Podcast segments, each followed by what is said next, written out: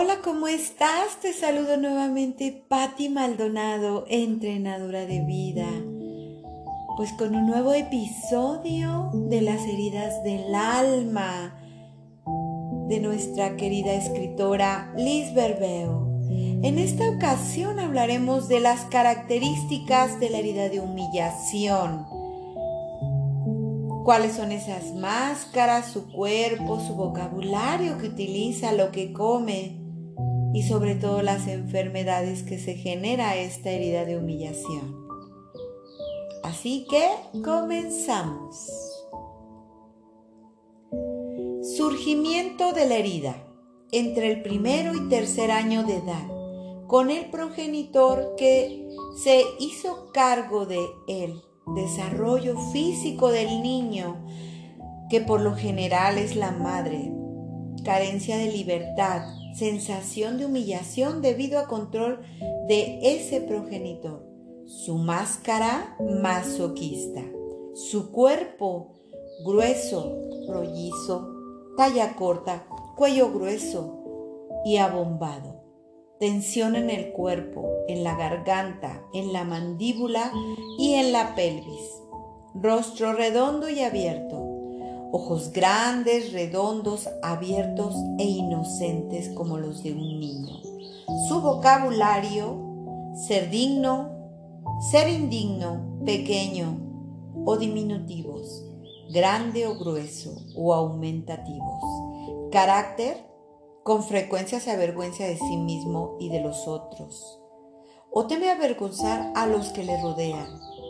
No le gusta ir deprisa, conoce sus necesidades, pero las ignora. Lleva una carga emocional pesada sobre su espalda, controla a los demás para evitar la vergüenza. Se considera mal educado, desalmado, cochino, o a menos que los demás, es una persona fusional, que se las ingenia para no ser libre, ya que ser libre significa para él ser ilimitado. Si carece de límites, teme desbordarse, desempeña el papel de madre, impersensible, se castiga, creyendo que castigar así a otros. Desea ser digno vive del desagrado, sufre vergüenza en el plano sexual, aunque es, aunque es sensual e ignora sus deseos sexuales. Se compensa y recompensa comiendo. Su temor más grande es la libertad. Alimentación, gusta de los alimentos ricos en grasas. El chocolate es bulímico e ingiere porciones pequeñas se avergüenza al comprar o comer golosinas. Enfermedades posibles, lumbares, laringitis, anginas, problemas respiratorios, trastornos de piernas y pies, varices, esguinces, fracturas, disfuncionales hepáticas de la glándula tiroides, irritaciones de la piel, hipoglucemia, diabetes, enfermedades del corazón.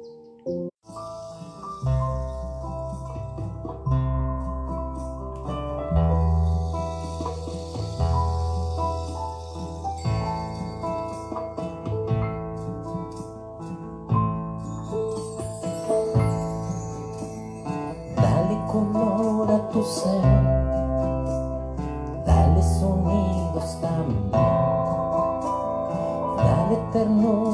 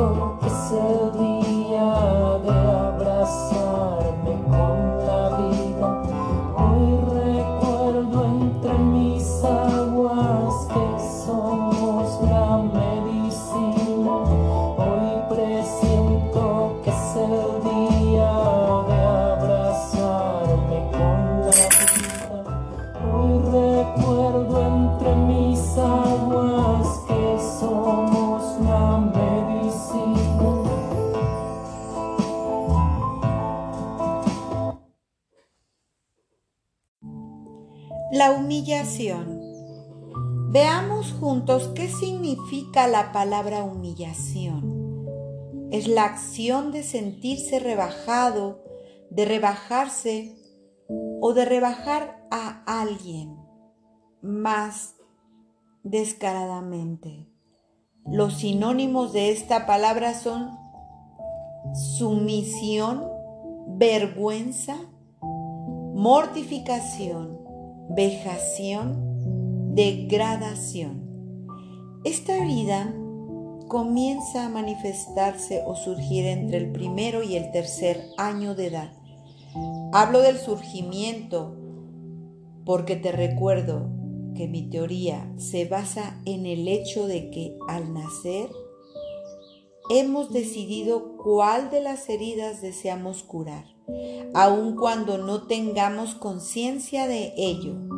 El alma que llega para sanar esta herida será atraída por un progenitor o ambos que lo humillen. Esta herida aparece ligada sobre todo al mundo físico, al ámbito del tener y el hacer.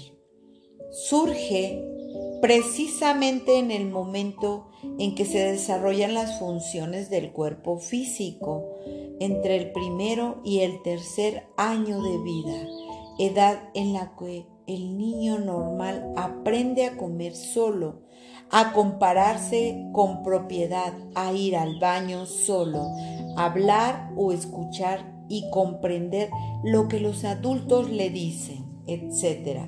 El surgimiento de la herida de humillación se produce en el momento en el que el niño siente que uno de sus padres se avergüenza de él o teme que se avergüencen de él cuando está sucio, cuando ha hecho un estropicio principalmente en público o en familia, cuando está mal vestido, etc. Sin importar la situación que provoca, el niño se siente rebajado, degradado, comparado, mortificado o avergonzado en el plano físico. La herida despierta y comienza a adquirir importancia. Consideremos el ejemplo del bebé que ha jugado con sus heces y las unta en su cuna o hace otro estropicio desagradable semejante. La herida surge cuando escucha a su madre narrar al padre lo que sucedió describiéndolo como un cochino.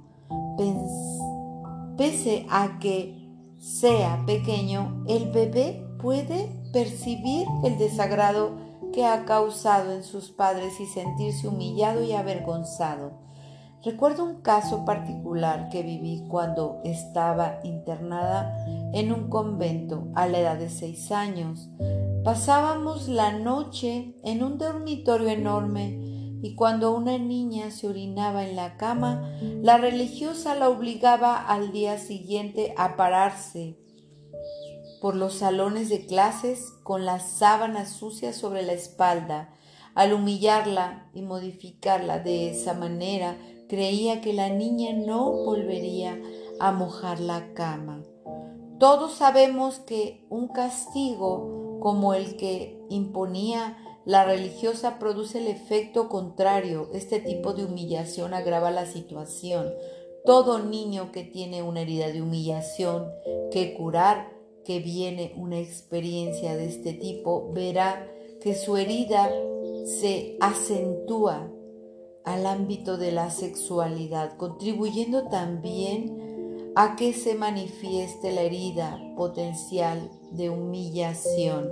Por ejemplo, cuando la mamá sorprende a su pequeño masturbándose y exclama, cochino, ¿no te da vergüenza?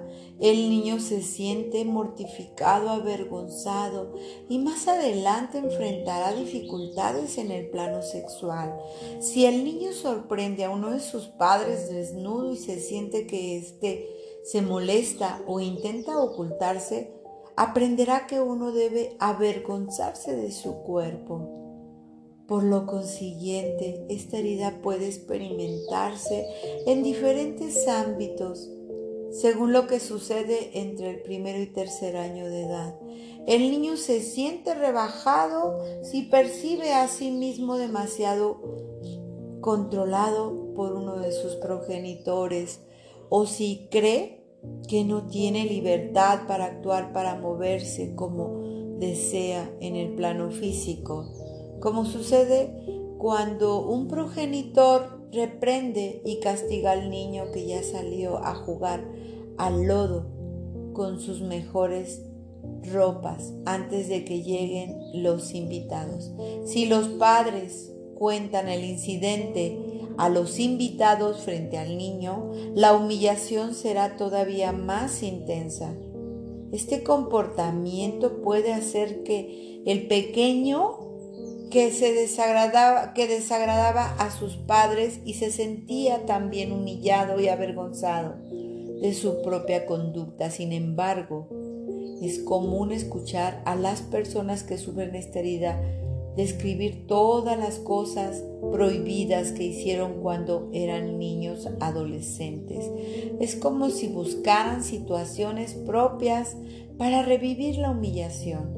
A diferencia de las otras cuatro heridas que se viven con el progenitor específico o con la persona que desempeñó el papel de progenitor, la herida de humillación suele experimentarse con mayor frecuencia con la madre, aunque también puede vivirse con el padre.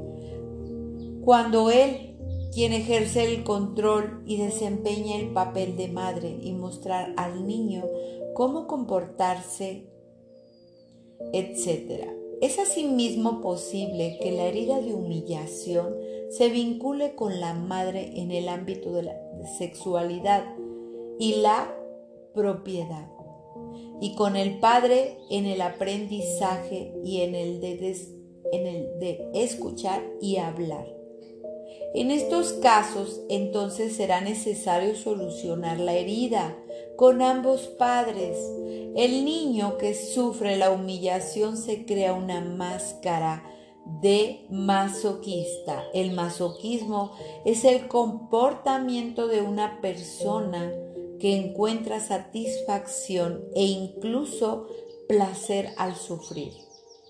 Aun cuando lo hace inconscientemente, procura el dolor y la humillación. La mayor parte de las veces se las ingenia para hacerse daño o para castigarse antes de que alguien más lo haga. A pesar de que te mencioné que la humillación o la vergüenza que puede experimentar el masoquista se sitúa en los ámbitos del tener y el hacer, puede ser que las, se las ingenie para poder llegar a ser como los demás desearían que fueran. Sin embargo, lo que haga o no haga, o lo que tenga o no tenga, no disminuirá su herida de humillación. También mencioné que al nacer el ser son los medios con que cuenta para, compensar la herida. A partir de ahora, cuando utilice el término masoquista, será para referirme a la persona que sufre la herida de humillación y que porta una máscara para evitar sufrir y vivir el dolor relacionado con la humillación. Repito lo que he dicho en los capítulos anteriores. Una persona puede vivir una experiencia de vergüenza o humillación sin que parezca la herida de humillación. Por otra parte, la persona masoquista puede vivir a sí mismo una experiencia de rechazo y sentirse humillada antes que rechazada. Es cierto que puede suceder también que los cinco tipos de personas de estudio de carácter sientan vergüenza. La sienten sobre todo si les sorprende en un delito fragrante de hacer vivir a los demás lo que temen vivir ellas mismas. Sin embargo, las personas con herida de humillación son las que parecen sentirse más a menudo avergonzados. Precisamente ahora la, la diferencia entre la vergüenza y la culpabilidad. Uno se siente culpable cuando considera lo que ha hecho o ha dejado de hacer. Está mal.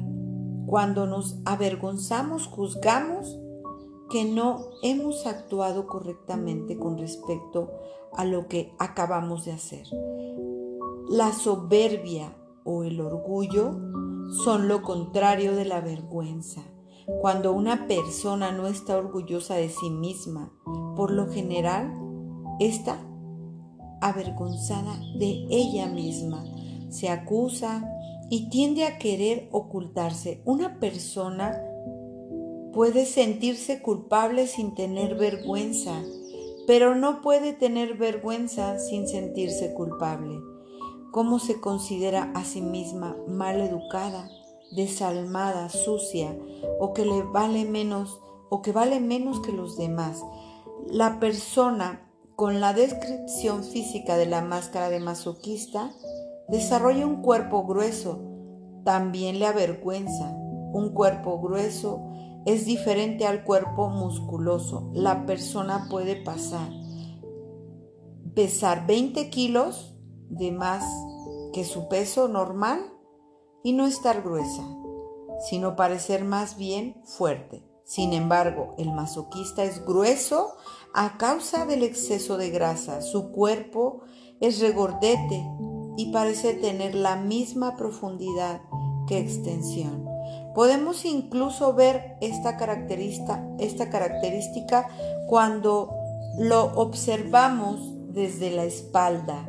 Por el contrario, cuando la persona es fuerte, porque es musculoso, tiene un cuerpo más grande que profundo. Y al observarlo desde la espalda, nos da la impresión de ser grueso. Esta descripción es igual para las mujeres que para los hombres. Si solo una parte de tu cuerpo es gruesa y regordeta como los glúteos o los senos, significa que existe una herida de humillación.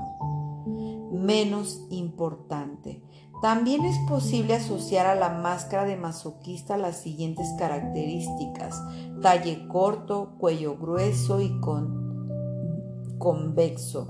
Tensión en el cuello, la garganta, la mandíbula y la pelvis.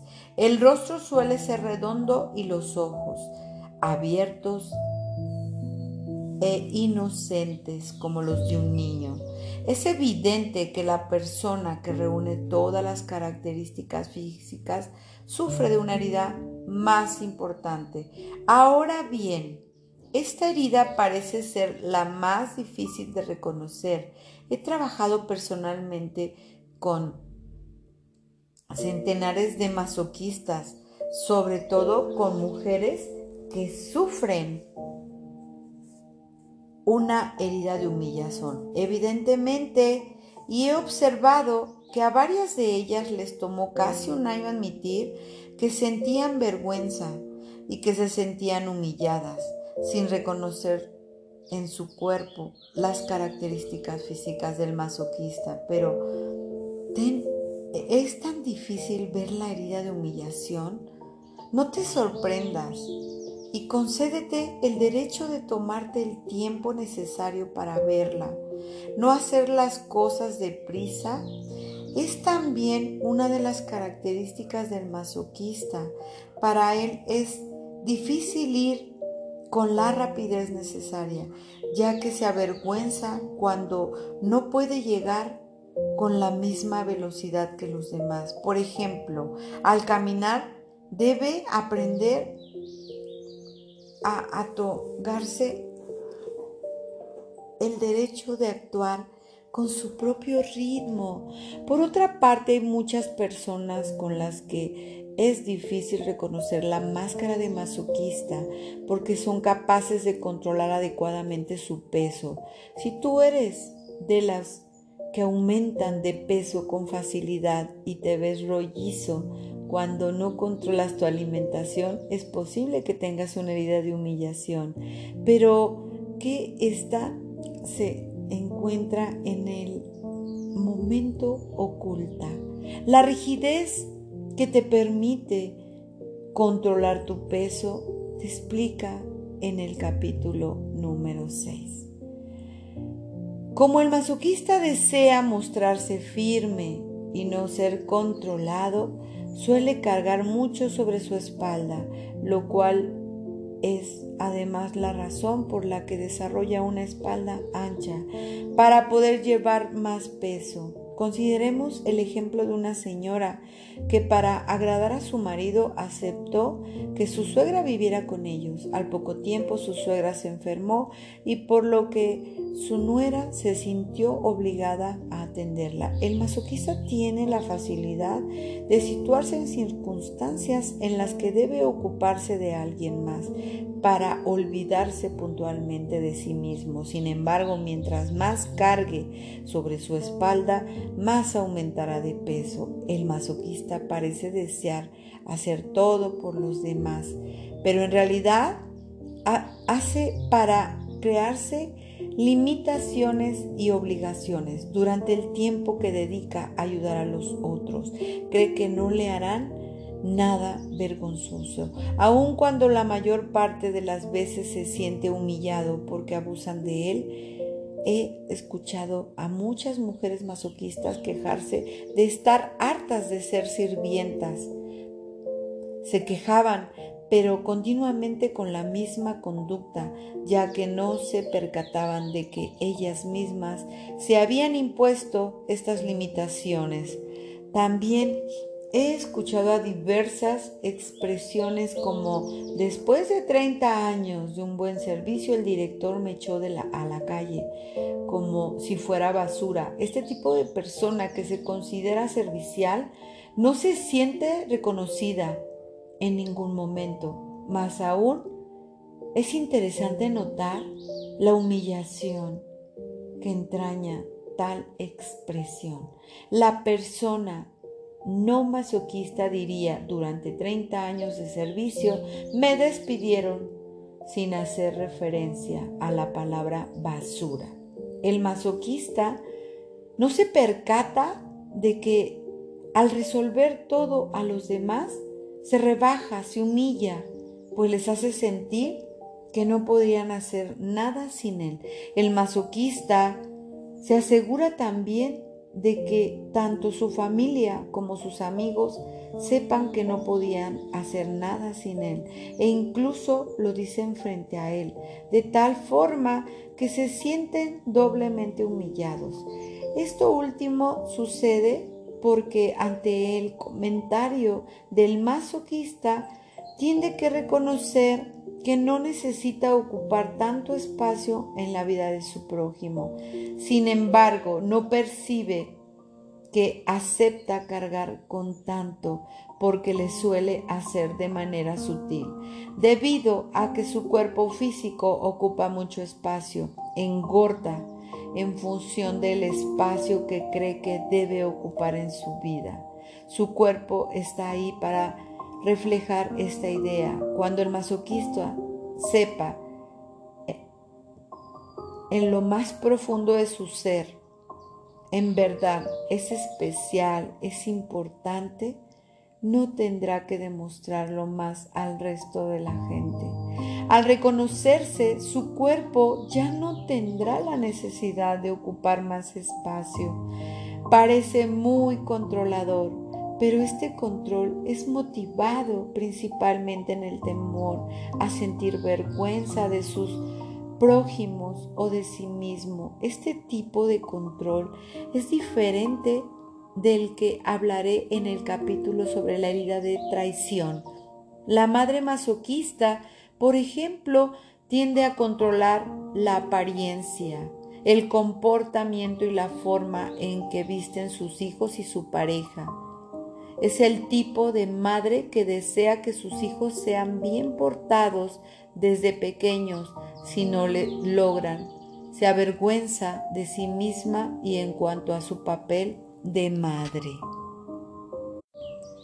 Como el masoquista, sea hombre o mujer, es con frecuencia fusional con su madre. Hace todo lo posible por avergonzarla.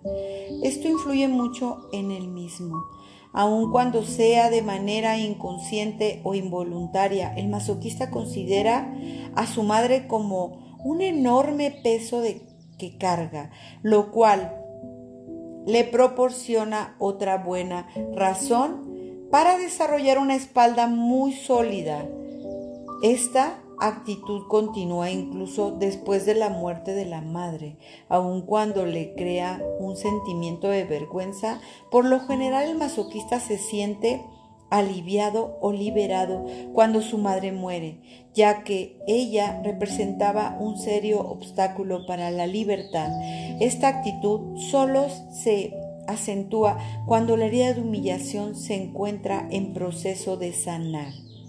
Existen también otros tipos de masoquistas cuya fusión con su madre es tal que cuando fallece sufren una crisis grave de agorafobia.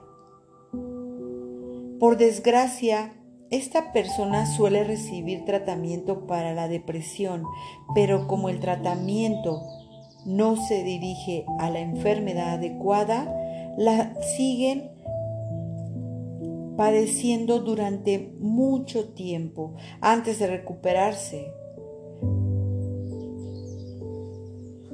La diferencia entre depresión y agorafobia. La masoquista es difícil de expresar sus verdaderas necesidades y lo que realmente sentía desde que era pequeño ya que no se atreve a hablar por temor a experimentar vergüenza o avergonzar a alguien más. Los padres del niño masoquista se decían con frecuencia que lo que sucedía en la familia no era la incumbencia de extraños y que no había que hablar de ello, sino guardárselo todo para sí las situaciones embarazosas de las cuales los miembros de la familia se avergonzaban y debían mantenerlo en secreto. No se hablaba, por ejemplo, del tío que estaba en prisión, del familiar internado en el hospital, del hermano homosexual o de un suicidio en la familia. La persona que sufre de humillación tiene, tiende a culparse de todo, incluso a cargar con la culpa de los demás. Esta es una forma de ser una buena persona. Es importante recordar que los demás nunca pueden hacernos sentir culpables, ya que la culpabilidad solo puede proceder de nuestro interior. La libertad es fundamental para el masoquista. Para ser libre significa no tener que rendir cuentas a nadie. No ser controlado por nadie y hacer lo que quiera cuando así lo quiera. De pequeño el masoquista no se sentía libre casi nunca, y menos aún cuando estaba con sus padres. Quizás estos últimos le impidieron, por ejemplo, tener amigos que quería, poder salir a su antojo, etc. Y le asignaban tareas o responsabilidades en casa, como ocuparse de sus hermanos.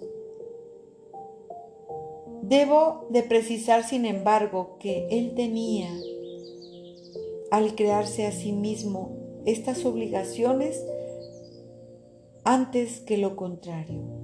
Cuando te sientes libre y consideras que nadie te pone piedras en el camino, resplandeces, vives la vida al máximo y no tienes límites. En esos momentos cae en los demasiados, en varios aspectos de su vida. Come demasiado, compra demasiados alimentos, cocina demasiado, debe y bebe demasiado, hace demasiado, desea ayudar demasiado, trabaja demasiado, gasta demasiado. considera que tiene demasiados bienes, habla demasiado, sin embargo, cuando adopta algunos de estos comportamientos se avergüenza de sí mismo al sentirse humillado por las miradas de a los que o los comentarios de los demás, debido a que tiene un enorme temor de encontrarse en situaciones sin límite, pues está convencido de que de ser así realizará cosas vergonzosas, sea en el plano sexual o social, en sus compras, salidas, etc. También cree que si se ocupa principalmente de él mismo, ya no será útil a los demás. Esto despierta la humillación que sentía de pequeño cuando se atrevía a rehusarse de ocupar y ocuparse de los demás. Por esta razón, el masoquista tiene mucha energía bloqueada en su cuerpo. Si llega a permitirse ser libre como lo necesita, sin vergüenza ni culpabilidad, su cuerpo adelgazará, ya que le dará rienda suelta a su energía contenida.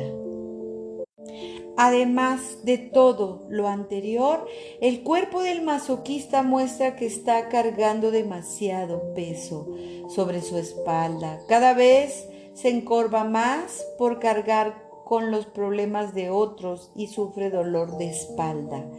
La apariencia es importante para la persona masoquista, aun cuando pudiera pensarse lo contrario al ver la forma en que algunos se visten.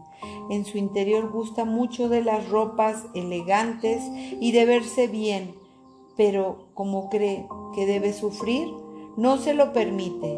Cuando el masoquista se viste de tal forma que su exceso de grasa es más posible bajo su ropa ajustada. Significa que la herida es muy importante porque además así se siente incómodo. Cuando comienza a permitirse comprar atuendos bonitos y de calidad, de talla adecuada a su gusto, sabemos que la herida está en proceso de sanar. El masoquista tiende el don de atraer situaciones en las que se pone a que los demás lo humillen. te dejaré algunos comentarios. Por ello es importante que recuerdes que no es lo que vives lo que te hace sufrir, sino que tu reacción a lo que vives, lo que ocasionas es que tu herida no sane.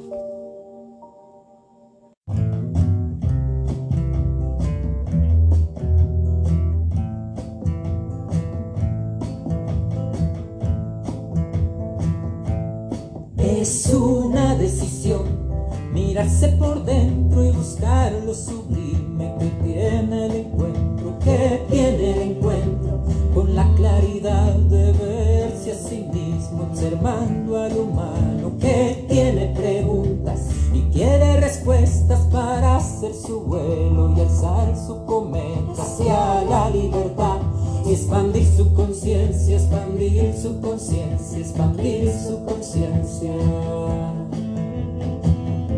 Porque el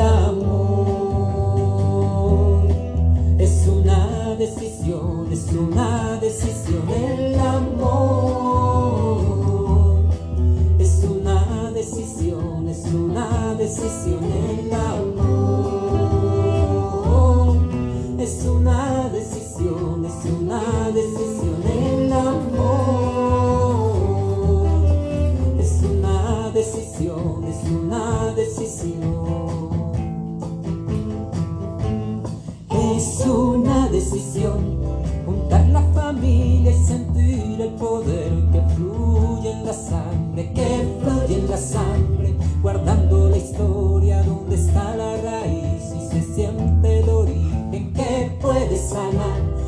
temor y los miedos para perdonar los errores causados y volver a sentir que somos